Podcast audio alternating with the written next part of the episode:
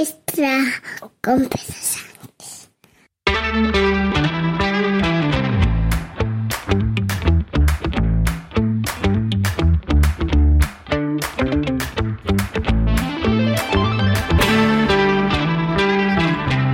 Buenos días, es miércoles 12 de abril de 2023, capítulo 960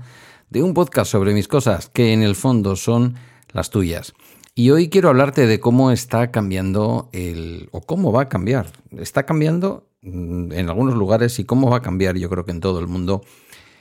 en no demasiado tiempo, posiblemente a lo largo del próximo lustro, de la próxima década, todo lo que tiene que ver con el comercio minorista, con la venta de alimentos, con las grandes superficies donde hacemos la compra. Eh, mirad, hace mucho tiempo, mucho, mucho tiempo, que yo no solía pisar un, eh, un Carrefour, o que no pisaba un Carrefour, porque Soler, Soler solía pisarlo y mucho en los años, recuerdo en que estaba casado con Teresa, era la tienda de elección donde solíamos hacer la compra. No era yo tanto de ir a estas eh, grandes superficies que luego tenían eh, espacios comerciales, como de ir a verdaderos hipermercados, lo que en aquel momento eran los hiper, los hiper, los hiper que los trajeron en buena medida a España, eh, pues los franceses, fundamentalmente lo que en aquel momento era Prica, que después pasó a denominarse, a adoptar el nombre original del grupo que nosotros que el grupo francés Carrefour. También luego vinieron, o más o menos a la vez, Continente, todos estos que terminaron agrupados en torno al grupo también francés Auchan. Y es verdad que en los últimos años, algunas de las empresas españolas del sector, como Eroski, que tuvo una buena eh, cuota de mercado, ha ido abandonando el territorio, vamos a decir, eh, español, casi en su conjunto, se ha concentrado mucho en Euskadi y fuera de Euskadi eh, en buena medida. Eh, bueno, y aquí en Euskadi también ha ido optando por un tipo de tienda, por un tamaño de tienda más parecido al tamaño de tienda de Mercadona, ¿no? Ese supermercado un poco intermedio en el que hay suficientes referencias de compra, pero no se llega a esas de 7 a 10 mil referencias de compra que podemos encontrar en un hipermercado de Carrefour. Mm, en buena medida, la subida del margen en los hiper y en los supermercados de los últimos meses, del último año diría yo, em, no termina de ser explicada del todo. Y pensamos que a qué se debe, que cómo tienen tanta cara que cómo el dueño de Mercadona es capaz de salir en televisión diciendo que efectivamente, que efectivamente, que sus márgenes han crecido en torno a un 80% y cosas de este tipo. Pues mirad, se está librando una batalla terrible, enorme. Veía el otro día un reportaje de la televisión internacional de pública, eh, eh, lo diré alemana, es decir, no es una televisión dirigida al público alemán en Alemania, sino dirigida realmente a un público internacional en todo el mundo, con emisiones en alemán, pero también con emisiones en castellano, en francés y en otros idiomas. La televisión es el canal es Deutsche Welle, que se puede ver tanto en eh, emisión lineal como reportajes completos en YouTube, que son de un interés periodístico enorme, enorme diría yo. Sé que tiene mucho visionado en los países de América Latina, muchos de sus periodistas en español tienen ese origen y no voy a dejar de recomendárosla. Em, viendo un reportaje de este canal, eh, todo adquiere una lógica mm, fundamental, ¿no? Em, eh, vamos a ver. Eh, en buena medida este episodio tiene que ver con ese reportaje, pero tiene también que ver con el hecho de que yo he vuelto a Carrefour, no al hiper de Carrefour, porque me he dado cuenta que yo ya no soporto ese tamaño de tienda. Eh, al ser cliente de la tarjeta Carrefour Pass o al ser cliente, no lo sé muy bien, de la tarjeta del Club Carrefour, de una de las dos maneras, asocié mi factura de Iberdrola, que como sabéis es eh, mi proveedor de electricidad por aquello de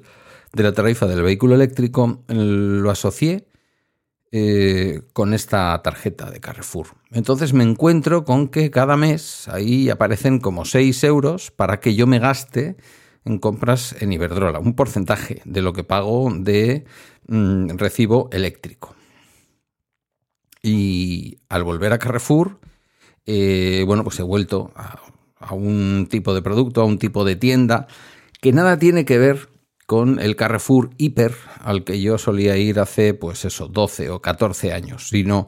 al Carrefour de cercanía, más caro, menos competitivo desde el punto de vista de precio, pero mira, voy con 7 euros de pronto de regalo y, intento gastar aproximadamente lo que me dan, ¿no? Em,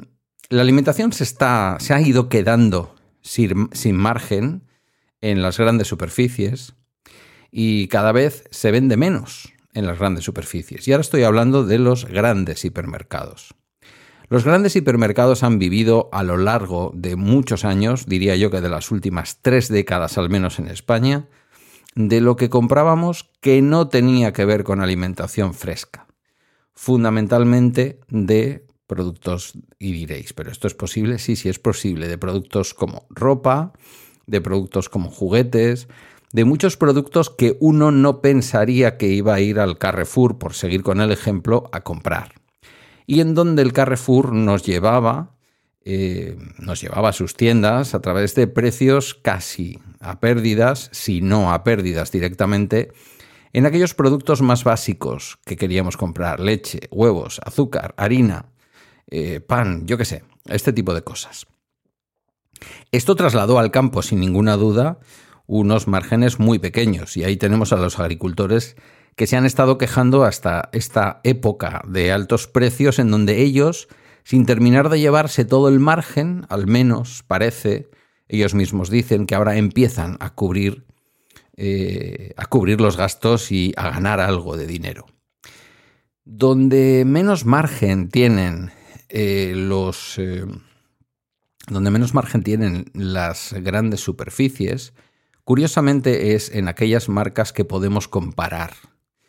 En donde si vamos a Eroski, o vamos a Auchan, o vamos a Carrefour, o vamos a Mercadona, podemos comparar. Podemos comparar cuánto vale un bote de Nutella, podemos comparar cuánto valen los mm, Choco Crispies de Kellogg's, por decir algo, o podemos comparar, pues eh, yo qué sé, mm, cuánto vale eh, cualquier producto que se os ocurra, cualquier producto de marca y normalmente ultraprocesado. Es ahí donde las grandes superficies intentan no perder competitividad, intentan no eh, figurar ante nuestra,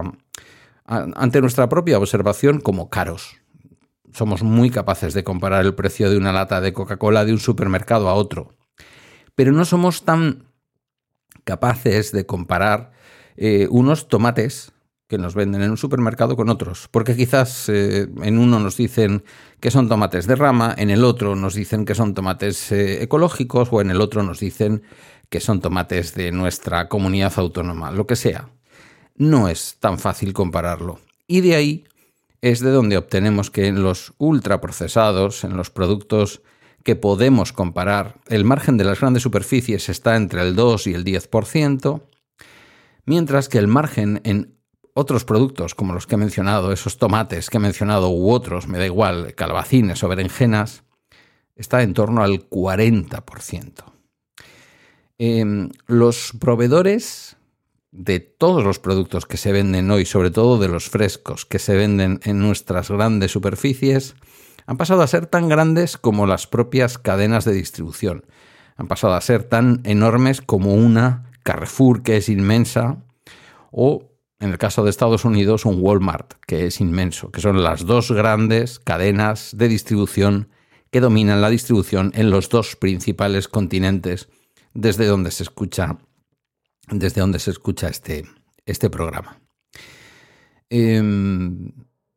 claro, mm, para poder conseguir todo esto, y aunque lo han hecho de una manera un tanto callada, casi nadie ha oído hablar de todo esto, pero los, eh, las grandes cadenas de distribución, y aquí no voy a incluir a Mercadona porque no lo está, pero desde luego lo está Carrefour, lo está Eroski, por ejemplo,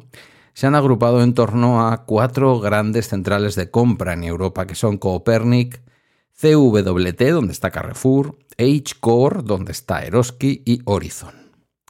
Dejan, como digo, muy poquito rastro de, su existencia, no quieren eh, que veamos eh, que se están agrupando para comprar, porque en el fondo yo creo, y esto es una opinión, no es un dato contrastado, es una opinión mía, yo creo que de estas centrales de compra salen también pactos de precio, y mientras que alguien no se salga de estos pactos de precio, va a ser muy difícil que veamos que determinados alimentos bajen de precio más allá de la caída de sus precios en origen. Y eh, de pronto aparece un jugador, un jugador que no vamos a decir que es inesperado, pero que a lo mejor las grandes superficies no se han visto venir con tanta rapidez. Pensaban que a lo mejor, pero ese no es otro que Amazon. Amazon también quiere quedarse con la alimentación. Porque Amazon les quitó lo que más margen les dejaba. Amazon les quitó la ropa. Amazon les quitó el pequeño electrodoméstico. Amazon les quitó eh, incluso todo lo que tiene que ver con higiene. Eh, muchas de esas cosas que dejaban más margen en las grandes superficies, lo que nos permitía comprar los alimentos más baratos, porque el margen no estaba en los alimentos, eh, ahora quiere entrar también, ese Amazon que les quitó ese margen, que les quitó la venta de esos productos, quiere entrar también en la venta de alimentos de una manera clara. Ya lo ha hecho, ya lo está haciendo de una manera mucho más decidida en Estados Unidos, hasta el punto de que allí ha comprado Whole Foods, una cadena de, bueno, pues parecida a lo que podría ser un Carrefour, pero más... Eh, con menos volumen que Carrefour, porque en Estados Unidos, al fin y al cabo, la empresa enorme es Walmart, pero os aseguro que cuando Whole se compró por parte de Amazon, algo que en buena medida aquí pasó relativamente desapercibido, salvo en la prensa económica, eh, aquello marcó un antes y un después. Tanto Walmart como Carrefour en Europa, Walmart en Estados Unidos y Carrefour en Europa y cualquiera de las otras grandes superficies que os estéis imaginando, ya pierden dinero cada año. ¿Y cómo, entró Amazon eh, con las tiendas de Whole Foods para los clientes Prime? Pues entró como entra Amazon en todos los sectores y en todos los mercados, con descuentos,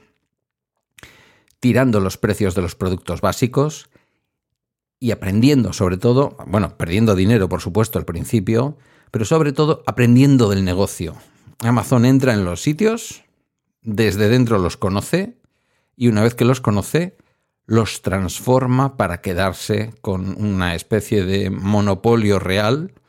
eh, no legal quizás, pero sí real, porque se convierte en una tienda que es eh, imbatible e imbatida en la relación calidad-precio, generando además sus propios productos. Quiero decir que cuando Amazon entró en Whole Foods y aprendió de Whole Foods cómo se venden los productos frescos, cómo se vende la alimentación, lo que hizo, insisto, fue aprender y empezar a crear lo que han sido ya sus primeras 12 tiendas, que dicen que serán las primeras de unas 3.000 tiendas que veremos de Amazon Fresh a lo largo de Europa, a lo largo de Estados Unidos y del mundo en general en el año 2030, en donde nos vamos a encontrar, ya existen, carritos inteligentes con sus códigos que pesan lo que ponemos en el carrito, lo pesan automáticamente y que nos permiten después a la salida marcar en la pantallita que lleva el carro efectivamente la compra como si estuviéramos haciendo una compra online. Amazon eh, aprende también de esta manera eh, de nuestros hábitos, de cómo compramos. Algo que veníamos haciendo con las tarjetas. esto no lo ha inventado Amazon, lo veníamos haciendo con las tarjetas de descuento, eh, el Club Carrefour, el, Club eh, Eroski, la tarjeta de descuento del día, que yo creo que fueron los primeros o unos de los primeros en introducirlos en España, que después te salían los tickets regalo y este tipo de cosas, pero que en el fondo lo que hacían era provocar que volviéramos a la tienda y sobre todo conocer que era lo que nosotros compramos. 12 tiendas de Amazon Fresh en 8 meses en un país desregulado y en donde venden, insisto, fundamentalmente marcas propias, han empezado perdiendo dinero, van a perder dinero, bueno, llamémosle invertir, porque lo que hacen realmente no es perder dinero, es invertir. Eh, los expertos consideran que este será el modelo de venta de alimentación en pocos años. Como digo, no solo en Estados Unidos o en Europa. También algo parecido está ocurriendo en China con el competidor de AliExpress, de Alibaba, que no es otro que JD.com, una empresa muy poco conocida fuera de China, pero que sin embargo dentro de China tiene el control de la venta online. Eh, y una empresa además muy amiga, por cierto, del gobierno chino, mucho más amiga que AliExpress y que las otras, que tienen cierta presión del gobierno chino eh, durante todos estos años. Em, JD.com, ¿qué está haciendo? Pues mirad, mm, sigue un modelo muy parecido al de, al de eh, lo diré, al de Amazon. Están cultivando, por ejemplo, sus propias verduras de forma hidropónica en agua no necesitan pesticidas, cuadruplican el cultivo que se produciría si este cultivo se estuviera dando en tierra y necesitan muy poca mano de obra, aunque como digo, con grandes inversiones iniciales. Eh, y esto es lo que tienen estas grandes empresas tecnológicas, mucho dinero para hacer estas inversiones iniciales, y es en lo que no pueden competir unas eh, empresas del sector de la distribución que están muy, muy, muy, muy eh, acogotadas después de años perdiendo dinero con márgenes relativamente pequeños en la mayor parte de lo que vendían. Alibaba, la, la empresa matriz de AliExpress, tampoco se queda atrás. Está aplicando ya la inteligencia artificial de la que hablábamos ayer en sus granjas de cerdos, que las tiene, y eh, a esto es a lo que vamos. Los gigantes digitales, que como digo, controlan una buena parte del dinero del mundo, y el cambio que viene, que requiere innovación, requiere sobre todo inversión. Es tan descomunal el músculo financiero de estas empresas, por ejemplo, de Amazon, que cualquier producto alimenticio que compramos con Amazon Prime, ya de lo que compramos en casa, antes de que monten sus tiendas o que veamos en la, no sé, en una esquina de nuestro pueblo una tienda que se llame Amazon Fresh, es tan enorme su músculo financiero, que cualquier alimento que compremos en Amazon con Prime, a través de Prime, lo vamos a poder devolver. Y lo llevarán, como ha demostrado la investigación de Deutsche Welle, hasta Eslovaquia, donde el gigante estadounidense tiene una planta de incineración de productos alimenticios devueltos. Cuando digo alimenticios, puede ser cápsulas del café, da igual. Y pueden ser productos que ni siquiera hayan sido abiertos por ti, van a llegar allí, van a ser quemados y van a ser convertidos en basura. Nosotros nos lo podemos permitir porque nos, sale gratis pagando el Amazon Prime. Eh, Amazon se lo puede permitir porque su volumen de negocio es brutal. No está tan claro que se lo pueda permitir al final el planeta y que nos lo podamos permitir entre todos, pero parece, parece, tiene toda la pinta de que este es el camino que va a seguir. Nuevamente la tecnología, nuevamente el desarrollo tecnológico como algo positivo, aparentemente en el corto plazo lo es, pero con serias dudas de hacia dónde nos lleva en el medio o largo plazo. Ah, me está quedando una semana un poco tecnófoba, pero la realidad es esta y es interesante saberla y es interesante observarla. Hasta aquí el Bala Extra de hoy. Agradezco tus comentarios o mensajes en la comunidad de Telegram y a través de balaextra.com, donde están mis redes y mis medios de contacto. Gracias por tu escucha y hasta mañana.